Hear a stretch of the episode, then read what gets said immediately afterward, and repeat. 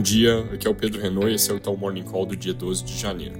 Começando pelos Estados Unidos, ontem o CPI veio em linha com o esperado, com alta de 0,3% no índice cheio e 0,31% no núcleo, núcleo bem próximo das projeções de mercado e o índice cheio um pouco acima, mas menos relevante. Com esse número, a inflação dos Estados Unidos fechou o ano em 3,4%, núcleo em 3,9%. Em termos de composição, a parte de serviços é o que segue pressionando, com desaceleração muito lenta em habitação e outras linhas também rodando ainda alto. O tal supercore que o presidente Powell gosta de citar ficou em 0,4% no mês, perto da nossa projeção de 0,44% e bem acima do que foi o ritmo dos meses anteriores.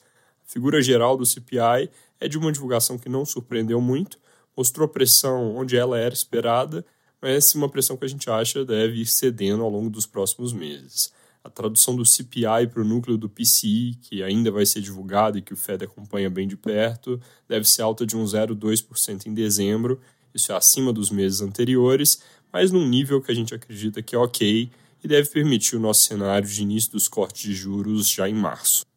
Ontem, membros do Fed que falaram fizeram ajuste de comunicação que deixaram mais porta aberta para começar um ciclo de cortes em breve. Hoje tem falado do Kashkari, que também vai acompanhar. De dados, saiu o PPI com preços no atacado.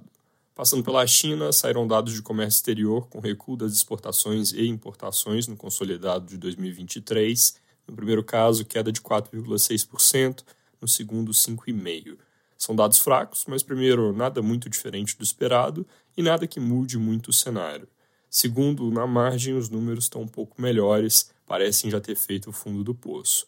Também saíram dados de inflação ao produtor e consumidor, ambos em terreno ainda negativo, consistente com essa história de fraqueza que ainda talvez demande mais ação do governo para reverter.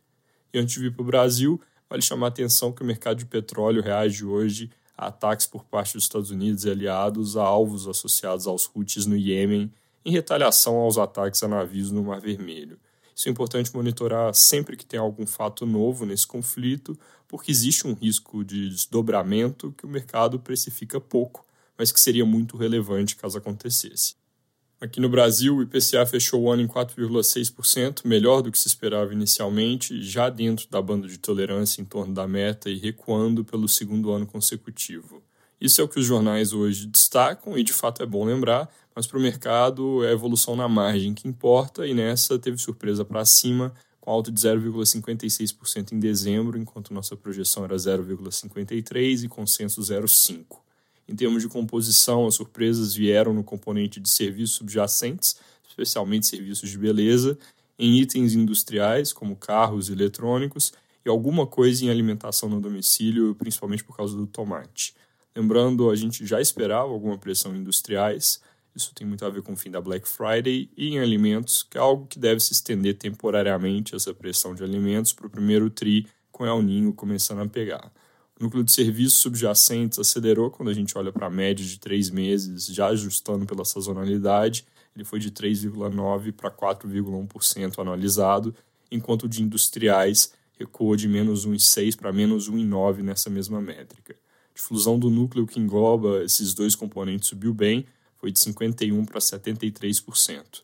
Nossa leitura é uma inflação que tem uma cara ainda benigna, mas sentindo alguma pressão de curto prazo e com núcleos que não tiveram melhora adicional significativa. Lembrando, a projeção para 2024 é que o processo de desinflação continue, ainda que não de forma linear, com o ano fechando em 3,6%. Sem dados nem grandes novidades de Brasília, é isso por hoje. Bom dia e bom fim de semana.